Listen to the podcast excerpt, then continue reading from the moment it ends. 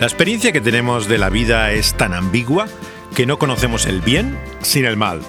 No hay una bondad pura, siempre está mezclada con intereses mezquinos. Pero incluso el mal que hay en este mundo no es sin restricciones, sea por la conciencia, el gobierno o la providencia misma. Es casi imposible para nosotros imaginar una bondad como la del cielo o una maldad como la del infierno. Realmente no sabemos de qué estamos hablando.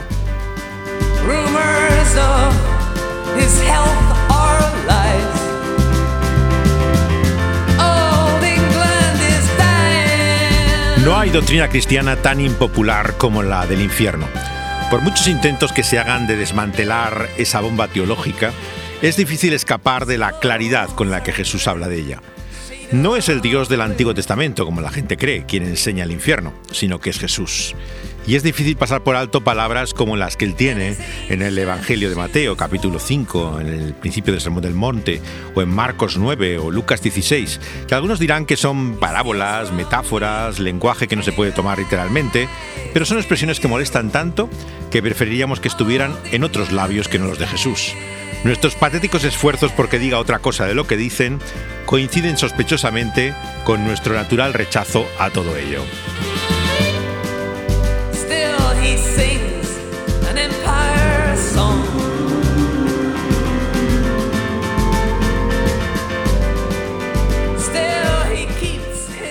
Para alguien con tanta conciencia del consenso histórico como fue John Stott, sería imposible decir que él negó el infierno. Cuando se resume así, en tantos comentarios, la mayor crítica que tienen muchos sobre él, no hacen justicia a lo que fue ese debate al final de su vida. Porque él nunca dijo ni escribió nada sobre este tema. Esto es algo difícil de entender para aquellos que creen que es una doctrina que él había formulado y que expresaba y que en numerosos debates o discusiones él mantuvo. Él sencillamente no hablaba de ese tema. Cualquiera que le hubiera conocido, como es mi caso, o puede ser Pablo Martínez en Barcelona, eh, sabe y somos testigos de que cuando alguien le preguntaba si creía en el infierno, él nunca dijo que no. O sea, él nunca afirmó lo que mucha gente dice acerca de Stott, que él no creía en el infierno. No escribió ningún artículo, no hizo ningún libro sobre el tema. Entonces la pregunta que hoy nos planteamos en este programa es ¿de dónde sale entonces toda esta controversia? ¿Cómo se puede llegar a decir semejante cosa sobre él? Las únicas referencias que todavía hoy se pueden encontrar en Internet, que es donde la gente saca la, mayor parte de la información o en cualquier sitio, son a un diálogo que tuvo con un teólogo liberal. Se llamaba David Edwards y lo recuerdo porque fue el año 88, cuando estaba también en Inglaterra, publicado con el título de Essentials, Esenciales. Fuera de ello, no hay más que unas declaraciones para decir que se trataba de una hipótesis cuando empezaron a, a comentarse lo que él había dicho en el diálogo la forma en la que él pensaba que se podía interpretar de diferente manera, el fuego en la condenación eterna, si era de destrucción o era de aniquilación. Pero su nombre ahora tristemente aparece, sin embargo, el primero siempre en todos los listados de teólogos evangélicos que hubieran dudado de la doctrina tradicional del infierno. ¿Cómo es esto posible?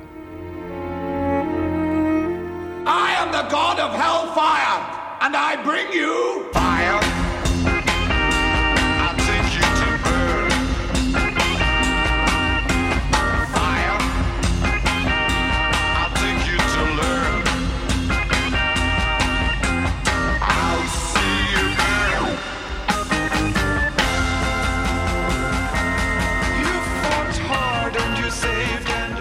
Mucho tiene que ver con el significado del fuego. Esta es la famosa canción Fire del año 68 que hizo un inglés llamado Arthur Brown y que publicó como El loco mundo de Arthur Brown.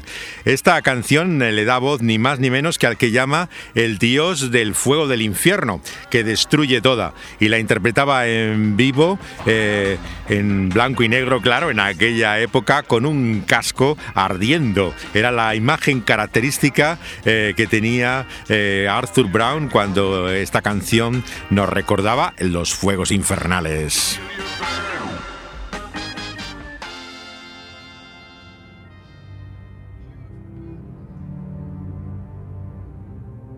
La influencia que adquirió Stott tanto en Gran Bretaña como en el resto del mundo hizo que muchos se sintieran eclipsados por la importancia que tenía él en el mundo evangélico. En cierto sentido, hasta el propio Packer eh, se tiene que marchar a Estados Unidos a causa de ello, porque estaba condenado a convertirse en el segundo del mundo evangélico británico frente a Stott. El único predicador que tuvo una influencia semejante tal vez a Stott en el siglo pasado, yo creo que sería en Estados Unidos Billy Graham. Es el único nombre que podemos citar que tuviera un relieve semejante. El evangelista americano fue el centro también de muchos ataques doctrinales, sobre todo del llamado neofundamentalismo, el movimiento más agresivo fundamentalista que hay desde la posguerra al no poder hacer ninguna acusación tampoco de inmoralidad sexual, puesto que Billy Graham fue uno de los pocos eh, grandes predicadores que no tenía escándalos detrás, le calificaron pues de todo lo que doctrinalmente se le podía causar, que, eh, que era un tema de, de acusación, como ser ecuménico, universalista, bueno, lo que hiciera falta. Pero con Stott la cosa no era tan fácil. No solamente él era de una integridad ética libre de toda sospecha, no se conocía ningún escándalo personal, moral en su vida, sino que además su doctrina, claro, era en cierto sentido sin tacha. Era un ejemplo además de humildad, de vida sencilla, era una persona excepcional. Por lo tanto, ¿de qué podían acusar a esto los que no le tragaban, los que realmente le tenían manía y no podían verlo, ¿no? Vemos que le acusaban, por supuesto, de compromiso eclesial, eh, puesto que era anglicano y les parecía que era cómplice de todo lo que se estaba haciendo en contra de la verdad y pureza del Evangelio en el de Inglaterra pero eh, eh, no encontraban desviaciones doctrinales en una obra bastante extensa, porque a veces esto no es difícil en quien no ha escrito nunca un libro de teología. Pero claro, esto tenía tantos libros que algún error podía encontrarse en algún sitio, ¿no? Sin embargo, a pesar de los comentarios bíblicos, obras de teología que tenía, ética, de cuestiones pastorales, Realmente hasta la controversia del infierno en los años 90, de finales del siglo pasado, no existe ninguna acusación doctrinal contra Stott. Sobra decir que no hay predicador, claro, por muy conservador que sea, que no hayan acusado nunca de errores doctrinales. Basta un ejemplo por eh, hablar claro, ¿no? Eh, cuando hablamos de sana doctrina, para algunos esto es sinónimo al predicador norteamericano John MacArthur, ¿no? Sin embargo, mucha gente parece ignorante de que durante mucho tiempo se ha acusado a MacArthur de negar sistemáticamente en sus escritos que Cristo fuera el Hijo eterno de Dios hasta el momento de su resurrección por una interpretación que tiene de Romanos 1.4, decía que cuando dice que fue proclamado Hijo de Dios, fue en su resurrección, y por lo tanto antes no debería ser considerado Hijo de Dios en el sentido eterno. Bueno, esto es una herejía y se le ha acusado de ello eh, durante muchísimos años y no quiso cambiarlo en ningún libro realmente hasta muy recientemente. Por lo tanto, eh, piensen en el predicador más fiel, conservador, absolutamente más riguroso, que no tendrá eh, nunca una ausencia de ataques o de acusaciones. Todos ellos han tenido una sombra de duda y esa especulación, por ejemplo, sobre la cristología era objeto de muchas controversias, incluso en el seno de asambleas de hermanos, donde MacArthur se inicia y muchos maestros fueron acusados de algo semejante a él, ¿no? ¿Quiere decir que alguien como él es un hereje? Por supuesto que no. Lo que quiero decir es que no hay nadie que esté libre de errores. Todos tenemos equivocaciones y comprensiones que debemos cambiar, como él mismo revisó en sus libros, y nadie tiene que pretender que su enseñanza es pura. ¿Por qué? Porque nadie está libre de pecado tampoco en su pensamiento en su mente, en su comprensión y razonamiento, y razonamiento. Si el pecado es una realidad que afecta a toda la vida, que afecta a nuestra conducta, a nuestras emociones, también afecta a nuestro entendimiento. Por lo tanto, decir que uno comprende la doctrina bíblica sin error posible quiere decir que está libre de pecado, que no tiene ningún tipo eh, de posibilidad de, ver algo eh, tergiversadamente. Sin embargo, todos tenemos que reconocer que tenemos errores. El problema, claro, es que no sabemos cuáles son, si no los cambiaríamos seguramente.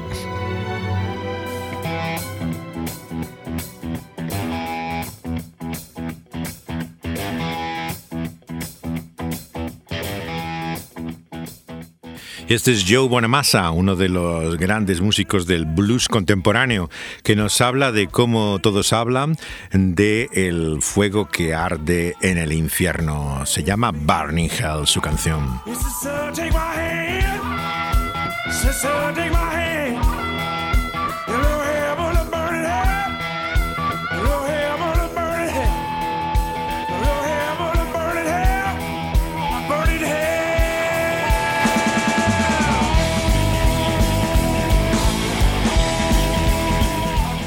I want, I think, respectfully to disagree when you say that modern man is not concerned about death. I take as my example perhaps Woody Allen. I don't know how far Woody Allen is well known Este es John. Stott hablando de Woody Allen, Woody sí. Allen Eh, Woody- dice Stott en esta conferencia en Brasil que él no está de acuerdo con la pregunta que le ha hecho su interlocutor de que la gente ya no piensa en la muerte. Dice, pues solamente tienes que escuchar a Woody Allen. Yo no sé si le conocen la gente en Brasil, dice, pero Woody Allen es un cómico que habla constantemente de la muerte.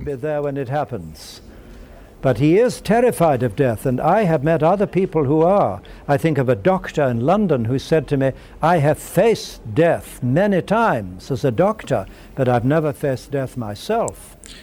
Uh, death for many people Yo tengo un amigo en Londres, dice is the end of Stott, que es médico. Él dice, yo nunca me he enfrentado a- acerca de la muerte. Dice, pero estoy aterrorizado ante la realidad de ella.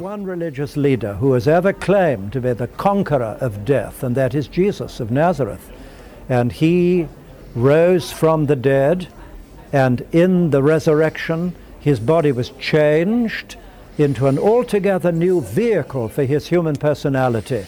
El único que ha conquistado a la muerte es Jesucristo, que en su resurrección ha vencido en su cuerpo a la muerte misma. the new creation of God. And one day, not only individuals, but the whole world is going to be resurrected and renovated and made new. Es el comienzo de un nuevo mundo por el cual no solamente los individuos serán resucitados, sino también eh, toda la realidad será recreada juntamente con él. Stott creía en el diálogo y por lo tanto era su costumbre no rehusar hablar con nadie, incluido con aquellos teólogos que se calificaban a sí mismo de liberales. Como hemos dicho anteriormente, él siempre que eh, se veía preocupado por afirmaciones, libros, eh, declaraciones de teólogos de su propia iglesia que contradecían la verdad cristiana, lo que buscaba era el contacto personal con ellos. Se dirigía directamente a ellos por las indicaciones del Evangelio según Mateo y le mostraba lo que tenía contra lo que ellos afirmaban. Y así hizo con David Edwards. Él quiso aclarar lo esencial de sus diferencias con los evangélicos y en ese apartado del libro que se llamó Esenciales, Essentials, que publicó la editorial suya, Joder Stoughton, Stott expone lo que es el Evangelio para el mundo. En la página 287 de este libro, Edward se pregunta qué lugar tiene el fuego del infierno en el mensaje evangélico para poder ser fieles a las palabras de Jesús. Y cita el pacto de Lausanne que dijimos que Stott había redactado el año 1974 para desechar toda forma de sincretismo y diálogo que implique que Cristo habla en cualquier religión o ideología y afirma que los que rechazan a Cristo se condenan a la separación eterna de Dios. Eso había escrito Stott. Edwards observa que para Stott el conocimiento natural de Romanos 1 nos condena. La pregunta entonces es si su preferencia por el término separación al término castigo significa algo de su idea del infierno. Si ese perecer del que habla Jesús en Mateo 18 o en Lucas 13 podría suponer algo que podríamos llamar una inmortalidad condicional. Stott es importante que nunca utilice ese término. Él no habla de inmortalidad condicional, porque no cree que sea bíblico hablar de la inmortalidad del alma. Ese es un concepto filosófico griego, pero desarrolla en detalle el sentido que puede tener para él el fuego eterno, como aniquilación. El argumento es básicamente filológico, tiene que ver con la, con la lengua bíblica. No es el planteamiento adventista, por ejemplo, o de los testigos de Jehová, lo que podríamos llamar el aniquilacionismo, que refleja la argumentación también de un conocido abogado y teólogo de las iglesias de Cristo llamado Edward Fudge, escrito Fudge. Este hombre escribió un libro muy importante en todo este debate, que se llama El fuego que nunca se apaga. Había sido publicado el año 82 con un prólogo del profesor de asambleas de hermanos F.F. Bruce. Bruce era la autoridad principal que había para muchos evangélicos conservadores. Y en este libro especulaba sobre la posibilidad de que, aunque se habla en la escritura, en el Evangelio, del gusano que no muere, del fuego que nunca se apaga, de la idea de que pudiera ser ese castigo eterno, una destrucción, a contraste o diferencia de la vida eterna de Mateo 25 la agonía del rico en Lucas 16 y el tormento de día y noche, por ejemplo, por los siglos de los siglos de Apocalipsis. Sin embargo, concluye que es justa y legítima esa alternativa a la interpretación bíblica al tormento consciente durante toda la eternidad. O sea, plantea una posibilidad, una probabilidad. Y este es el lenguaje que Stott utiliza también. Él lo que dice que también está abierto a la posibilidad de una explicación alternativa, pero no afirma que sea esa a diferencia de la otra, dice que es otra posibilidad. El problema para muchos, empezando por Packer, es que su eh, planteamiento es fundamentalmente sentimental. Y me recuerda la argumentación también de otro predicador conservador, para hablar claro, muy conocido en nuestro país, que es David Burt. Él también cuestiona la interpretación tradicional del infierno en un librito que se llama En el umbral de la muerte. Y los dos desarrollan, tanto Stott como él, un argumento filológico basado en la palabra, pero parten del presupuesto que Stott, una objeción, digamos, sentimental. Stott dice lo siguiente, en la página 314. Emocionalmente encuentro el concepto intolerable y no entiendo cómo puede la gente vivir con ello, sin cautorizar sus sentimientos o romperse bajo la tensión. No obstante, reconoce, para ser justos, que nuestras emociones son una guía fluctuante, que es poco fiable, para la verdad que no se puede poner por encima de la autoridad suprema de Dios. Aunque al considerarla de nuevo se abre a la posibilidad de que la escritura apunte a una aniquilación en vez de al tormento consciente eterno, como se ha explicado tradicionalmente.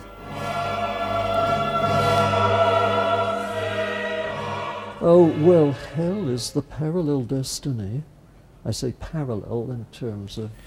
y este es Jim Packer hablando ya muy mayor sobre lo que para él es el infierno. Él respondió claramente a Stott y se convirtió en uno de los que eh, le contradijo públicamente lo que afirmó en ese diálogo.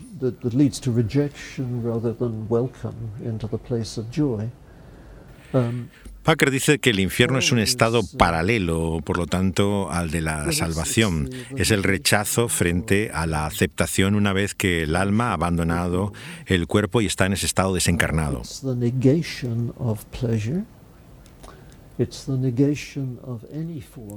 Es la negación de placer, de todo tipo de contentamiento que uno puede encontrar en la vida. But you, the, the way to form a notion of hell is to think what life would be like if there were no pleasant moments. Dice que la clave para entender qué es el infierno, explica Packer, sería pensar lo que sería la vida sin nada realmente satisfactorio eh, que, que, pudiera merecer la pena de todo ella. Esto nos aproxima, nos acerca a la idea de lo que se trata el infierno. I don't go further than that. Yo no puedo ir más allá que esto, dice Packer. Es la mesura y la medida con la que habla igualmente Stott. O sea, sus discípulos y seguidores que entran en debate y controversia han perdido totalmente la prudencia que tienen aquellos que tanto aprecian y admiran.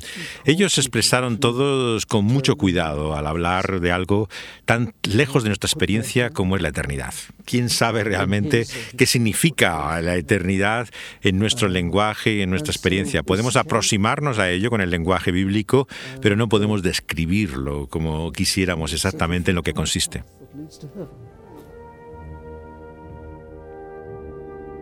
Es algo trágico, concluye Packer, y evidentemente que no podemos hablar del infierno sin lágrimas, como decía aquel joven predicador escocés Robert Mary McShane, muerto también eh, cuando fue contagiado visitando un hospital muy joven, después de haber sido pionero también en la misión a los judíos eh, que estaban también eh, dispersos en el mundo en el siglo XIX. Es algo de lo que no debemos discutir, es algo que debemos lamentar. Si hay una doctrina también sobre la que Stott insistió continuamente, esa es la depravación total del hombre. Él siempre decía que todo cristiano debería aceptarla. No importa realmente tu énfasis teológico, lo que expresa es la verdad es que no hay ningún aspecto de la vida humana libre de pecado incluida la mente, como decíamos. Por lo tanto, el orgullo de la sana doctrina es una contradicción con la enseñanza bíblica, de que no entendemos como debemos. Nadie tiene un conocimiento perfecto de la verdad de Dios. El Espíritu Santo nos ayuda a entender la Biblia, pero nuestra comprensión de ella no es infalible. Eso es la escritura, la revelación de Dios, no nuestra comprensión o entendimiento de ella. Su razonamiento sobre este tema me parece que está en contradicción con algo que también él siempre repetía. Cuando llegamos a una conclusión diferente a lo que el cristianismo histórico ha estado enseñando durante siglos, él siempre me dijo que debíamos dudar de si realmente era eso verdad ya que como él solía decir, si durante más de 20 siglos los mismos hemos, cristianos, cada generación ha estado leyendo el mismo libro, en todo lugar y en, todas, en todo tiempo y en toda parte, ¿cómo es que yo ahora voy a descubrir algo distinto de lo que durante eh, tantos siglos han estado leyendo en el mismo libro las mismas personas. ¿No es esto una forma de soberbia? de orgullo, de eh, completa ceguera a lo que es tus limitaciones? La tradición evidentemente no es una autoridad independiente de la escritura, pero te muestra cuando una interpretación puede estar equivocada. Porque si piensas algo totalmente distinto, leyendo lo mismo que todos han leído, puede ser que seas tú el que lo estés leyendo equivocadamente y no todos los que lo han leído antes. A decir verdad, Stott insistió por eso siempre que hablaba sobre el tema en esta expresión, una mera hipótesis. Esto es lo que él repite una y otra vez cada vez que le mencionaban el tema.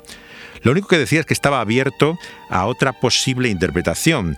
Y no es justo, por lo tanto, cuando su nombre encabeza esta lista de teólogos que han escrito extensamente libros, artículos sobre la cuestión para rechazar la postura tradicional del infierno. Stott no hizo nada de eso. Menos aún resumir, como la gente hace popularmente, que él negaba el infierno. Eso no es una afirmación que él nunca hizo. Lo que está claro es que ha habido una redefinición en la teología evangélica del castigo eterno. Mucha gente no lo ve como se veía antes. Y es por esto que hombres como Packer están eh, preocupados realmente de lo que es la, eh, desviación de un consenso de la Iglesia antigua que abarca el catolicismo romano, la ortodoxa oriental, el protestantismo histórico. Todos ellos han pensado de forma diferente a como algunos teólogos están hablando hoy en día. Se rechaza el universalismo por un lado, pero se rechaza también el aniquilacionismo. Lo que no se puede es juntar las dos cosas. Stott dijo claramente que no soy ni puedo ser universalista. O sea, si en algún modo se le puede acusar de aniquilacionista, desde luego no se puede asociar con la acusación de universalista. La defensa de Bruce, el conocido teólogo proveniente de asambleas de hermanos, profesor de la Universidad de Manchester, de la tesis de este filólogo, que era un abogado, miembro de la Iglesia de Cristo, eh, Fatch, sorprendió a muchos en su contexto conservador, de asambleas de hermanos. John Wynnam, el eh, anglicano, tomó esa posición también en el anglicanismo evangélico. Junto también en el sector reformado, otro episcopal llamado Philip Hughes, que había estado muy cercano a Lloyd Jones, había participado del inicio de, sus conferencias puritanas en Londres, antes de marcharse a América y enseñar en el seminario eh, presbiteriano de Westminster en Filadelfia. Lo que a Stott más le molestó de todo esto es que Stott usara su nombre eh, en una conferencia en Australia en el que rechazó el obvio sentido de la escritura, dijo literalmente, y que repitió luego esa expresión mencionando el nombre de Stott en Trinity, en el Seminario Evangélico de Estados Unidos en el año 89. Todo esto provoca un extenso reportaje en la revista Christianity Today. Christianity Today era el órgano para antonomasia fundado por Billy Graham y que en esa época tenía además a Packer en los años 80 como asesor teológico. Era el consejero que informaba eh, cómo se debía hablar de estas cuestiones más profundas. Al lado de ello, por, supuesto, aparecieron multitud de libelos. Eh, por ejemplo, John Gessner, el colaborador de Sproul, el famoso apologista. Él escribió un libro que realmente eh, yo lo, leí cuando eh, estaba estudiando en Inglaterra. Y son de estos libros que dicen lo que tú piensas, pero lo dice de una manera que te da ganas de tomar la postura contraria. O sea, el lenguaje es tan sumamente ofensivo, tan insultante, tan innecesariamente gratuito en sus acusaciones, ¿no? que te dan ganas de tomar la postura contraria a la que tú verías, simplemente por la forma en que lo Y este era el problema de muchos de, estos que defendían lo que era la postura tradicional frente a él. Dudley Smith, el biógrafo de Stott, llegó a calificar de calumnia simplemente. La afirmación de que Stott negara el infierno sencillamente le parecía que era una acusación que no es correcta. Lo mismo dice, por cierto, Pablo Martínez en eh, Barcelona, que eh, no es justo decir semejante cosa acerca de él. Todos los que le conocimos y tratamos personalmente, que le hemos hecho esa pregunta directamente, él ha contestado claramente que no es así como la gente dice.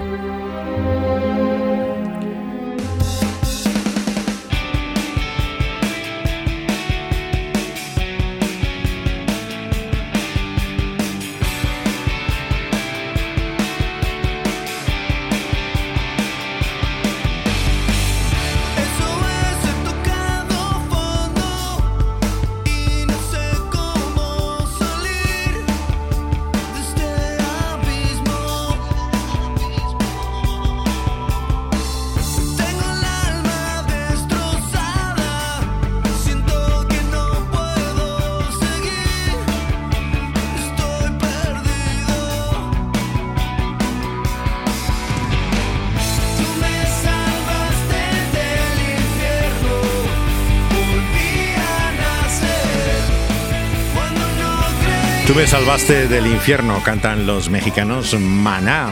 Y de esto trata el mensaje de, salvación, que es sino escapar de la ira venidera, eh, del fuego eterno. ¿Y cómo es esto posible? Finalmente porque Cristo descendió a los infiernos. Él conoció el horror de la separación del Padre, el tormento de toda la ira divina vino sobre Él para que tú y yo no tengamos que pasar por Él. Si la salvación te asombra es porque creo que merecemos el juicio.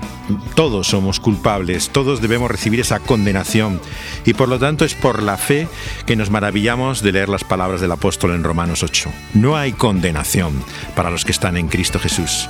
Y aunque temblamos ante el horror de caer en las manos de el Dios vivo, tenemos que una y otra vez asombrarnos y reconocer la realidad de que solo por la cruz del Calvario somos libres de esa ira y fuego eterno.